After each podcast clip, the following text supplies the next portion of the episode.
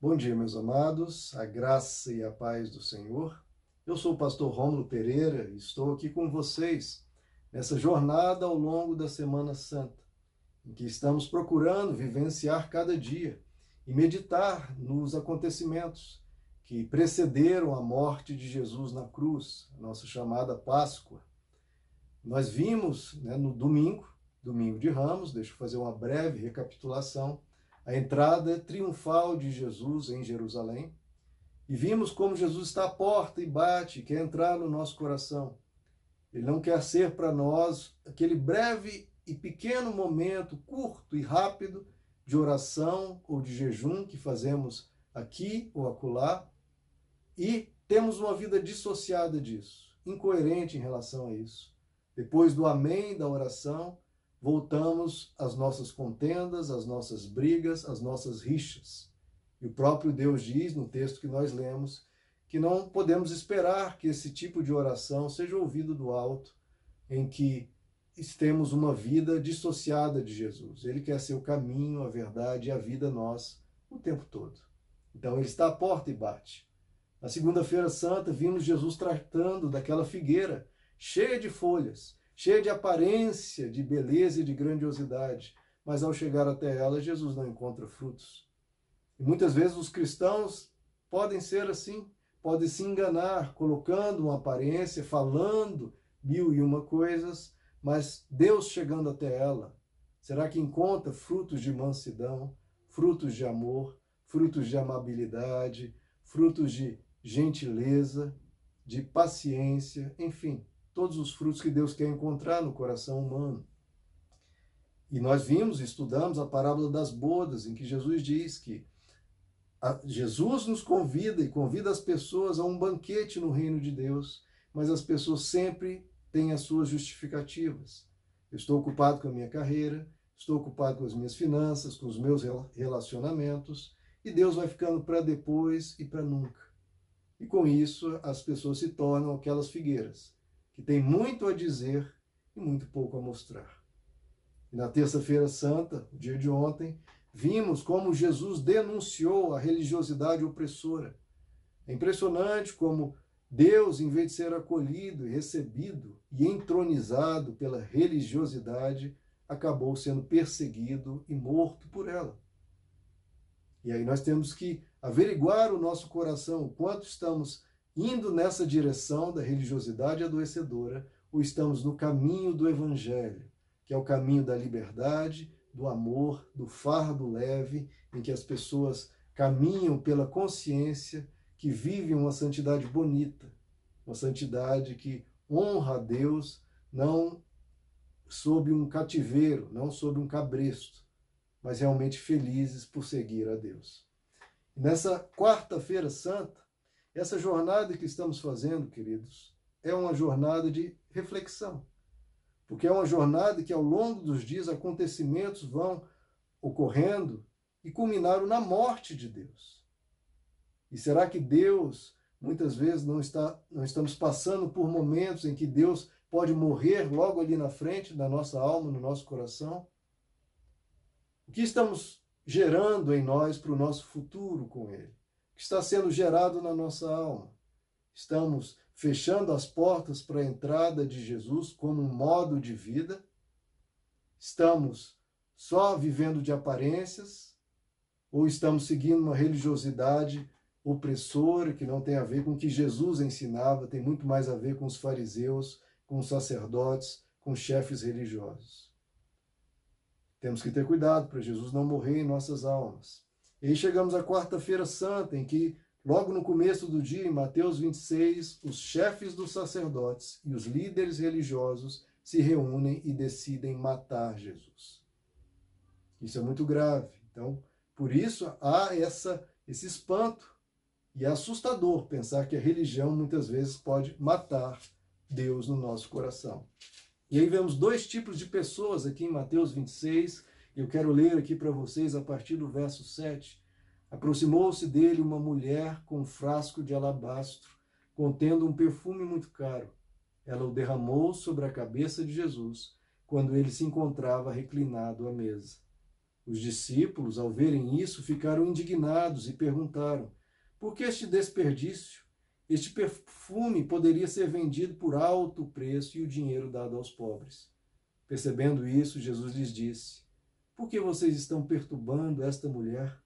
Ela praticou uma boa ação para comigo, pois os pobres vocês sempre terão consigo, mas a mim vocês nem sempre terão. Quando derramou este perfume sobre o meu corpo, ela o fez a fim de me preparar para o sepultamento. Eu lhes asseguro que em qualquer lugar do mundo inteiro onde este evangelho for anunciado, também o que ela fez será contado em sua memória. Então um dos doze, chamado Judas Iscariotes, dirigiu-se aos chefes dos sacerdotes. E então ele combina o preço de 30 moedas de prata para trair Jesus. Bom, que vemos aqui dois, dois tipos de pessoas, além dos chefes dos sacerdotes e os líderes religiosos. Vemos essa mulher de Betânia que unge Jesus e vemos Judas Iscariotes. Vejam, queridos, como tempo de cristianismo não conta. Aquela mulher provavelmente conhecia Jesus há pouco tempo. Judas Iscariotes, por sua vez, caminhava com Jesus provavelmente desde o início, há três anos, tanto é que ele era o tesoureiro ali do grupo. Então, tempo de caminhada nem nem não necessariamente quer dizer que essa pessoa tem um coração realmente inclinado para Jesus. Se realmente compreendeu a mensagem, ou se na verdade a pessoa está seguindo Jesus dia após dia, mas interessada no que pode receber. E muitos cristãos se tornaram assim. Vão até a igreja, vão até Deus para pedir. Deus me dê isso, Deus me dê aquilo, Deus me dê aquilo outro e se tornam meras pessoas interesseiras que querem extrair de Deus coisas. Em algum momento que Deus diga não, o que Deus tome uma atitude contrária à expectativa da pessoa, a pessoa vira as costas e o trai, seja por 30 moedas de prata, ou seja, por quem der mais. Deus não está aqui para comprar a alma de pessoas com dinheiro ou com bênçãos, como muitas vezes se chama isso. Mas o que ele quer são pessoas que o amem, que se derramem aos pés dele, como essa mulher de Betânia. Então você pode muitas vezes pensar, eu sou um discípulo de Jesus. Sim, mas o quanto você o quer? Ou você o segue apenas por um, como um meio para atingir um determinado objetivo? Nós temos que escolher nas nossas vidas, queridos, qual a posição de Deus na nossa compreensão.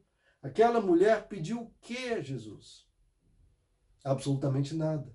Ela não fez nenhuma requisição, não pediu, Jesus me dê isso, Jesus me cure, Jesus realize isso. Jesus até sare a minha alma, o meu coração que está afligido. Ela não pediu nada. Ela tinha um interesse imenso por Jesus e um desinteresse em outras coisas. Ela queria a Ele, queria Jesus. Judas, por sua vez, não queria Jesus, queria receber dele. O seguia, como outros trechos nos dizem, porque ali, como tesoureiro, ele poderia, e fazia isso, sacava uma parte para si. Quando viu que aquilo não estava dando grande lucro, pelo contrário, coisas como esse vaso de alabastro, que daria muito dinheiro a ele, Jesus, em vez de recolher para depois Judas pegar, não, havia esse desperdício. Para que isso tudo para Deus? Vamos pegar para nós. Então, Deus é um meio na sua vida para atingir um outro objetivo. Então, você, ah, eu busco a Deus, eu caminho com Ele todos os dias, eu ouço as suas mensagens. Sim, mas com qual objetivo? Ele é um meio para você atingir um outro objetivo? Porque isso é perigoso, porque em determinado momento, quando eles disseram não, ou quando você achar algum outro meio, talvez mais eficaz para achar esse outro objetivo, ou você se cansar desse meio porque você está tão focado, tão vidrado naquele objetivo que está lá na frente e Deus não está mais tão interessante, ou então você alcançou o objetivo, então Deus não é mais necessário, porque você alcançou o que precisava, o que desejava, seja a riqueza, seja a cura, Quantas e quantas pessoas, queridos, nós Acompanhamos isso o tempo todo, que vem à igreja, às vezes destroçados, às vezes numa escassez, numa dificuldade imensa em qualquer área da vida, e a pessoa vai e busca e ouve a mensagem e ora.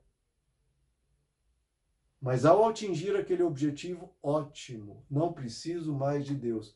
Obrigado, Deus, você foi muito bom, mas agora eu já atingi meu objetivo, não preciso mais de você.